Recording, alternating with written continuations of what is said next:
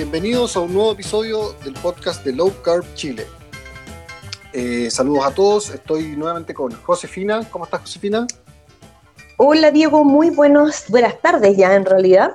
Y buenos días, buenas tardes, buenas noches a todos los que nos escuchen y que eh, hemos notado una cantidad de auditores y que viene de muchas partes del mundo y les damos nuevamente la bienvenida y espero que les encanten estos podcasts y, y aprendan de ellos. Este es un podcast de Low Carb Chile en el cual estaremos todas las semanas lanzando un tema específico y para darles como una introducción, nosotros nos centramos en la alimentación baja en carbohidratos. Estas todas, desde la dieta cetogénica hasta aquellas que son un poquito más blandas en cuanto a permisividad de cantidad de carbohidratos. ¿Y qué significa esto? Que se Dentro de low carb se enmarcan aquellos que se alimentan de menos de 100 gramos de carbohidratos, se podría decir. Yo específicamente sigo un tema más keto, me alimento con menos de 20 gramos de carbohidratos al día. Pero eso es más o menos lo que se enmarca en nuestros podcasts, temas distintos que tienen que ver con este tipo de alimentación. Y eh, primero eh, advertirles que nosotros no somos médicos, nosotros no nos interesa ser médicos, tampoco ni nos interesa darles ninguna recomendación eh, médica, ni consejos médicos de salud, ni nada. Esto simplemente se basa en nuestra experiencia, en nuestra investigación, en lo que hemos descubierto, en lo que estamos permanentemente investigando porque nos apasiona. Y además somos un poco, o sea, no, no, no nos da miedo meternos en temas específicos, leer estudios, revisar en la evidencia, porque es algo que nos entretiene y creemos que es necesario hacerlo hoy día que todo el mundo tiene acceso a esa evidencia. Así que hoy día vamos a hablar de un tema muy, muy, muy entretenido y un tema que le afecta a todas las personas que empiezan el cambio de alimentación y bajan la cantidad de carbohidratos y tiene que ver, a ver, tiene que ver principalmente con estos primeros cambios que pasan. ¿Qué ocurre? ¿Qué pasa estas primeras semanas? Cuando sufro malestares, de repente a la semana me duele la cabeza, me duelen los músculos y digo, esto será para mí, no será para mí, ¿por qué me ocurre esto? ¿Me estaré enfermando? ¿Será algo extraño? Vamos a hablar específicamente de por qué ocurre, qué es lo que lo provoca y qué son todos esos, eso, y cómo, cómo solucionarlo y cómo esperar a que se arregle finalmente. Así que, Josefina, explícanos un poco por qué todo el mundo habla de esto, de este tema de la, de, que las primeras semanas cuando yo bajo la ingesta de carbohidratos de repente me puede doler la cabeza, me duelen los músculos, tengo malestares. ¿Por qué, ¿Por qué ocurre esto? Y mira, es muy importante lo que mencionamos porque eh, esta primera etapa es la etapa donde mucha gente abandona este cambio de alimentación por justamente estos tipos de síntomas, pues vamos a mencionarlo de esa manera. Eh, una de las primeras cosas que le ocurre a las personas que empiezan low carb o keto es que orinan un montón y toman muchísima cantidad de agua. igual les recomienda, pero ellos mismos notan que, hoy yo antes no tomaba nada de agua y ahora tomo un montón. Entonces aumenta también lo que es eh, las ganas de orinar. Entonces hay personas que dicen, oye, yo voy como ahora siete, ocho veces al, baño eh, y no me puedo aguantar las ganas. Entonces, y a todos nos pasó, ¿ah? yo me acuerdo que cuando yo empecé también, pero era una cosa increíble que yo no tomaba nada de agua. Yo era de las que me tomaba dos litros de Coca-Cola Light al día y después era una sed. Era como, no sé si te pasó a ti, pero como que el cuerpo realmente me pedía agua, no otra cosa. ¿no? Tenía que ser los labios secos, sentía los labios muy secos y, y siendo que tomaba agua y mientras más agua tomaba, más secos sentía los labios. ¿Sabes qué? Raro, es como un síndrome de abstinencia, así es como una cosa, como una desintoxicación de una droga. Sí, totalmente. Lo que pasa que para muchas personas em, este proceso, ah, para algunos más notorio que, para otros, pero en este proceso uno elimina gran cantidad de azúcar que está presente tanto en músculos como en sangre, lo vamos a decir en un lenguaje bien simple. Pero la orina no es selectiva, o sea, no elige qué votar. Entonces también, aparte de eliminar azúcar, eh, también elimina sales, elimina minerales, elimina metales. ¿Cuáles son los que se eliminan principalmente? Sodio, potasio y magnesio. Y eso, ese, ese hecho de botar estos minerales que mantienen dentro de nuestro cuerpo un equilibrio de cargas eléctricas, porque hay que recordar que nosotros igual tenemos cargas eléctricas, eh, cuando vienen estos desequilibrios, de desbalance, la gente se empieza a sentir mal. Hay personas que les dan dolor de cabeza, se sienten sumamente cansados. Eh, he escuchado gente que le da hasta ganas de vomitar, le da náuseas también, ¿ya? Y, son síntomas como, hay otros que no, yo, yo recuerdo que por lo menos yo no lo pasé tan, tan mal. Ah, y lo otro, las famosas palpitaciones, como que sienten que el corazón se les va a arrancar, eh, mareos también, eh, son los como los síntomas más típicos. Tiene que ver porque, porque el nivel de intoxicación que uno tiene con el azúcar irá por ahí. De repente, mientras más intoxicada está la persona, más sufre todos estos malestares porque yo principalmente, yo nunca fui muy dulcero, o sea, yo antes de empezar esto sí tenía hartos kilos de más, pero, pero no era, no, no, era muy dulcero, siempre me gustaron más las cosas saladas. No sé si será por ahí, mm. será porque de repente las personas están más intoxicadas, será distinto en las mujeres y en los hombres. ¿Qué opináis? Mira, yo, yo creo que puede, sí, yo creo que puede haber un factor importante porque yo tampoco era buena para los dulces, yo era buena para las masas. Y, sucede que tampoco sufrí tanto problema como los que te estoy planteando. Incluso hay gente que se tiene problemas de estreñimiento, le cuesta ir al baño, ¿ya? A pesar que eso lo vamos a hablar en otro tema porque ha sido todo un descubrimiento, pero, pero volviendo en sí al, punto, eh, yo creo que entre más azúcar, más, como dices tú, adicción exista, yo creo que los síntomas son más marcados. Y es porque una cosa que yo le enseño a mis alumnos, el azúcar blanca, la voy a hacer un comparativo con el azúcar blanca, porque es la, que la gente conoce, es el doble o triple de soluble que en, en agua que la sal. O sea, cuando la gente dice, hoy tengo celulitis, y entonces le dicen, deje la sal porque la sal retiene mucho líquido, la verdad es que más líquido retiene el azúcar. Y por eso hay gente que ha mejorado su celulitis al cambiar alimentación a low carb, porque vuelven a comer sal, porque no, no hay que dejarla, pero al dejar el azúcar, la piel le mejora. Entonces, como, pero ¿por qué? A mí siempre me dijeron que era al revés. Aquí entonces le estoy dando una indicación absolutamente química, un factor llamado solubilidad. La sal se disuelve en agua, pero el azúcar se disuelve el doble de la cantidad en el mismo litro de agua. Entonces, eh, yo creo que en las personas que son muy adictas al azúcar, eh, tienen tanta azúcar, entre comillas, disuelta, que hay que hacer un reemplazo. Tú botas ese azúcar, pero tienes que reemplazarla con algo, si no vienen todos estos síntomas que estamos mencionando. ¿Cómo? A ver, vamos a ver al, día a día. La persona se siente mal, pasa todas estas cosas extrañas en mi cuerpo, empiezo a perder agua, empiezo a deshidratarme, me sed, pierdo electrolito. Pero ¿cómo, cómo, lo, cómo lo manejo eso? ¿Qué, qué, qué, son los electrolitos? ¿Cómo los, ¿Tengo que tomarlos? ¿Tengo que no tomarlos? ¿Qué, ¿Qué es lo que tengo que hacer? Exacto. Mira, los electrolitos en sí es el nombre que se le da a unos átomos muy pequeñitos que vienen de unos metales. Eh, ¿Cuáles son los principales en nuestro caso? No, no quiere decir que sean los únicos, sino que son los más importantes para el proceso low carb. Son sodio, potasio y magnesio. Estos tres metales lamentablemente no se encuentran solo en la naturaleza. O sea, yo no me puedo comer una piedra de sodio o una piedra de magnesio. Siempre vienen ligados a otros átomos. Entonces, eso es el nombre genérico de sales. Entonces están las sales de sodio, las sales de potasio, las sales de magnesio. Y eso yo lo tengo que consumir.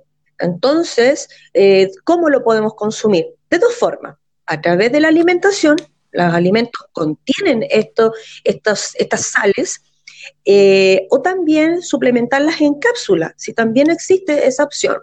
Entonces, por eso vamos a dar indicaciones de cuáles son los mejores de cada uno de ellos. Perfecto. O sea, a ver, hablemos de. Partamos por el, sodio, esa parte.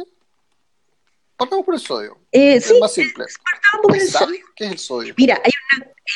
Sí, el sodio es el, el, nombre que se le da generalmente al electrolito, a uno de los electrolitos metálicos que presenta, presente en la sal. puede ser sal de mar, sal rosada, sal del Himalaya, puede ser cualquiera. Todas tienen sal de sodio. El nombre común o el nombre químico, perdón, es cloruro de la sodio. sal que yo tomo, Todas tienen. sal refinada que uso en la casa para, para la ensalada. Igual sirve. Lo que pasa es que esa sal es yodada, tiene yodo, que igual eh, es buena para nosotros. El yodo es súper importante. Así que si una persona tiene esa sal, échele sal a la comida, échele una pizca de sal, pizca, por favor, pizca, no es media, media cucharada, Como yo. échele una pizca. O comérsela así como que fuera, no sé, azúcar, pero una pizca, una punta de, de un cuchillo, en un vasito de agua, espolvoree las comidas, cocine con sal. Uy, la, la primera Em. vez que me tocó hacer eso, que me dijeron hay que echarle sal al vaso, le eché una cucharada de sal y era como tomar sal de agua de mar. Uy, te dije, esta cuestión no puede ser normal.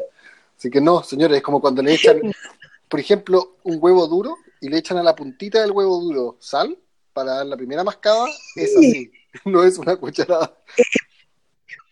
Espolvoreado, nada más. De, de hecho, a mí me pasó también cuando le eché al agua, y de hecho hasta el día de hoy me cuesta tomar agua con una pizca de, sal y por eso le agrego más a las comidas, o sencillamente como cosas saladas, charqui, eh, quesos salados como el queso llanero, aceituna, hay algunos picles también, pero cosas saladas potentes, así que, que me llegue a la, no sé, a la frente los, los salados.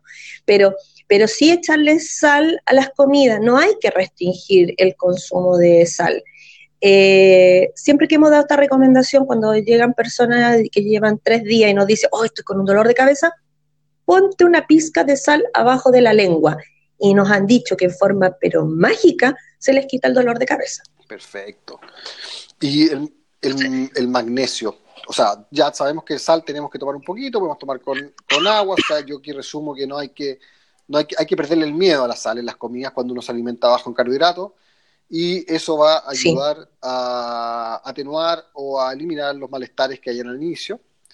Y, eh, y en cierta forma el sodio, así como agregado el sodio, cumple la labor que estaba cumpliendo la glucosa antes. O sea, yo si antes almacenaba, o sea, mantenía en línea los electrolitos, ¿por qué? Porque estaba inflamado en agua y glucosa. Hoy día sí. no cumple la tarea un elemento que es mucho más esencial, no así la glucosa, que es el sodio, la sal. Así que a, a perder claro. el miedo a la sal.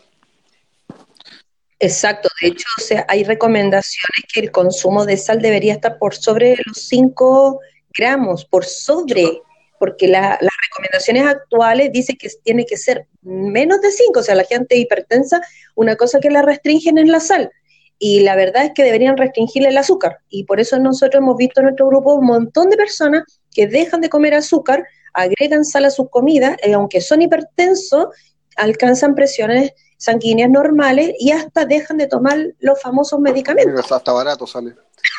Así que. Hasta barato, obvio. Sale más barato comprar sal que, lo, que las, las, pastillitas para la presión. Veamos el magnesio. ¿Qué es que Dale, se suplementa? ¿Lo suplementamos? ¿Se toma? ¿Cómo se toma? ¿Cómo lo hacemos?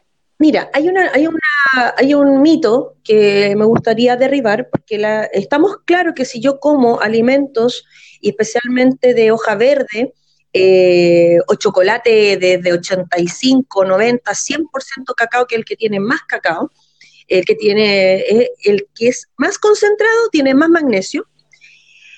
Eh, se supone que nosotros deberíamos estar cubiertos en nuestra necesidad de magnesio, pero no es la realidad porque la agricultura moderna hace eh, mucho eh, uso de abonos que son sintéticos, no tienen cantidad de magnesios. Entonces, la planta no absorbe el magnesio de la tierra en forma natural y por ende, al no tenerlo como parte de su hoja o en cantidades muy reducidas, reducida, y nosotros al comerlo no logramos satisfacer la demanda diaria de magnesio.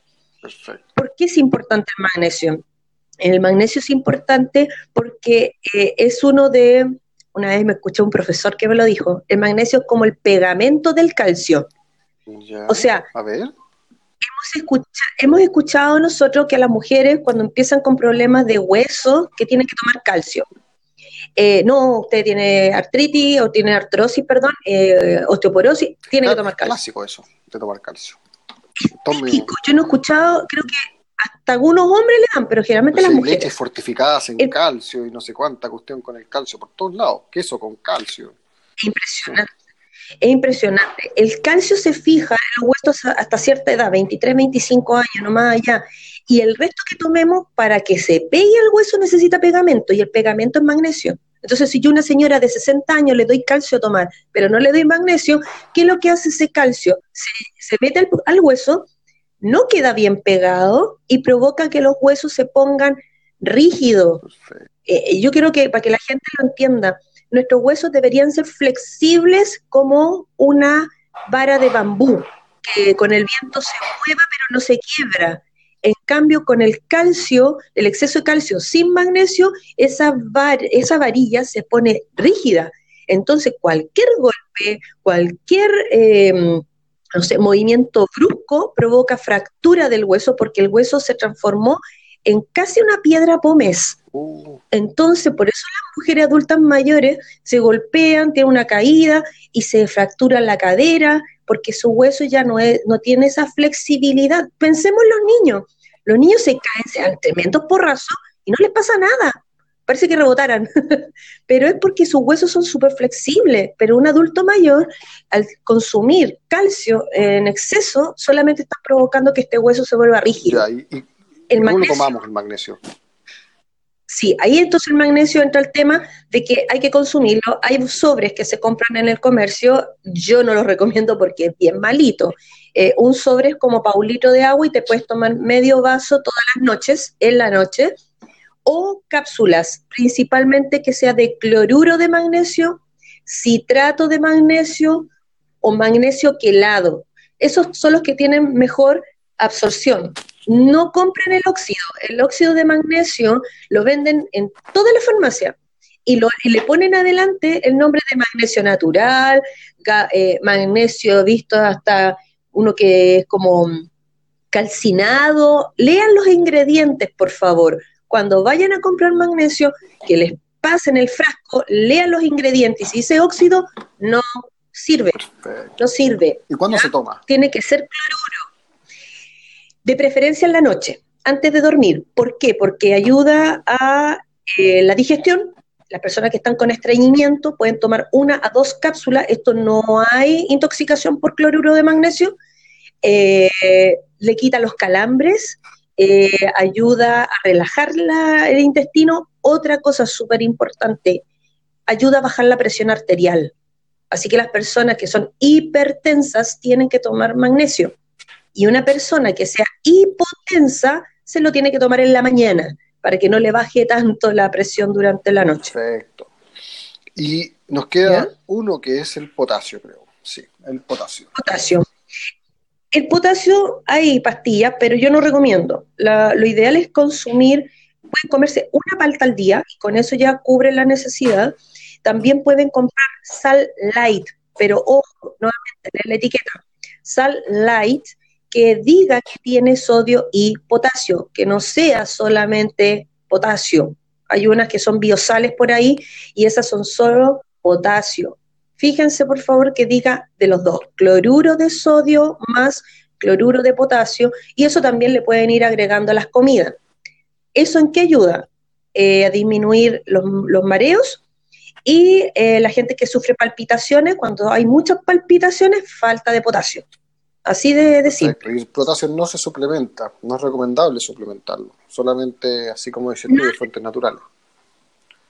A menos que se haya hecho un examen que indique que tiene muy, muy, muy bajo el potasio y que el médico le debe tomar, pero no es necesario que lo suplemente con pastillas. Perfecto. Y creo que, mira, ya lo último que. Ah, hay dos cosas más que la gente se le recomienda tomar, cuando inician este cambio de alimentación y normalmente siempre, de hecho yo sigo tomando, que es el omega 3, y lo otro que se recomienda a la gente es el multivitamínico, cosa que yo tomé un poco tiempo, no me hizo muy bien, me salieron como espinillas creo, lo asocié a eso, dejé de tomarlo y después nunca más, así que... Pero veamos esos dos tipos de suplementos que se recomiendan, omega 3 y los multivitamínicos. Sí. Bueno, el omega 3 hay dos tipos, que son de, de omega 3 de pescado y de, em, de krill, aceite de krill.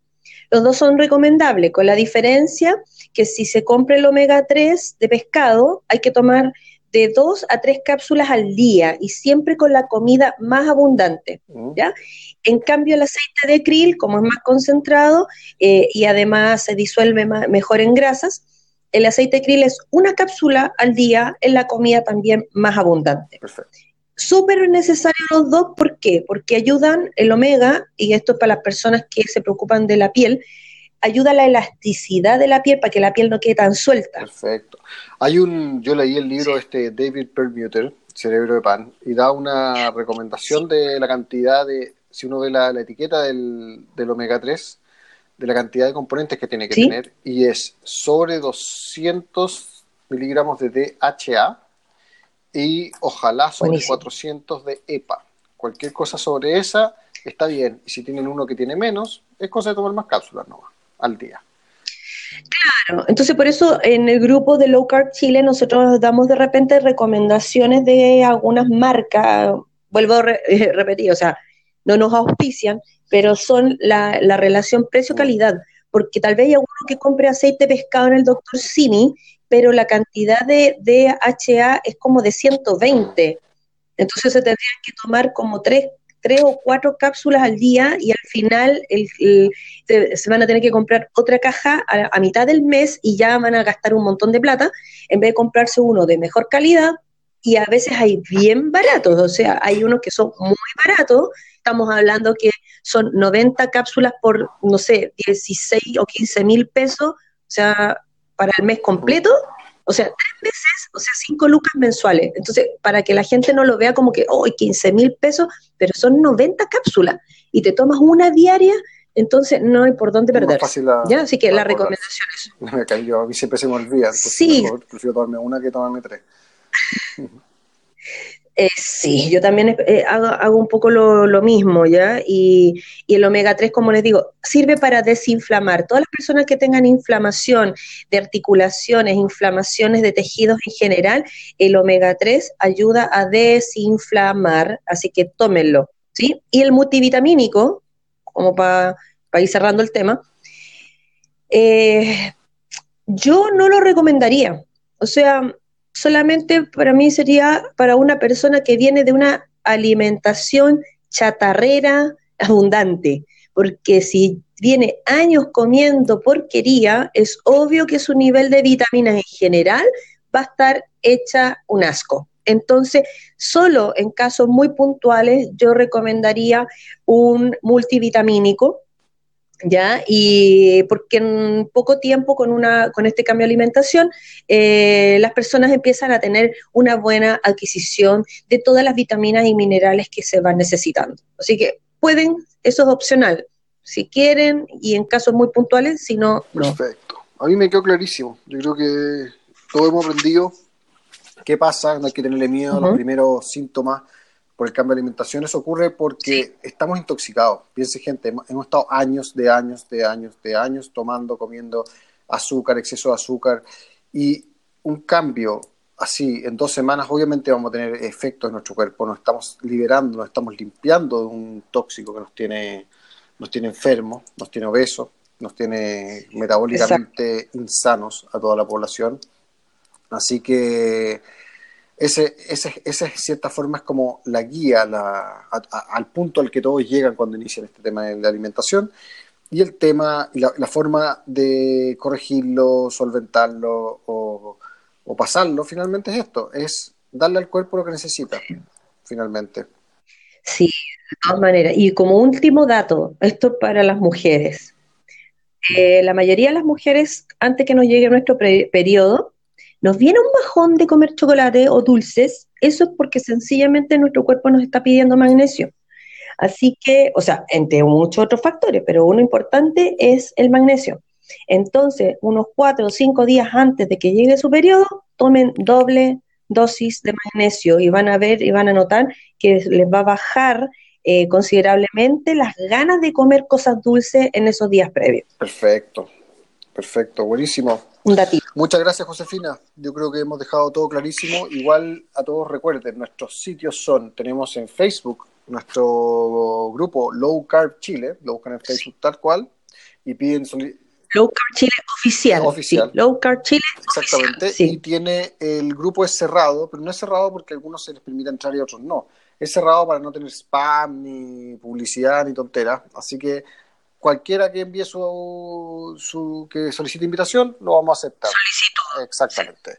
Así Tenemos es. un sitio, lowcarbchile.com, que es también donde estamos subiendo nuestros podcasts ahí. Tenemos, bueno, nuestra, nuestra, nuestras redes sociales de Josefina, mía, nos pueden buscar en Twitter, en Instagram, en todos lados, estamos siempre compartiendo.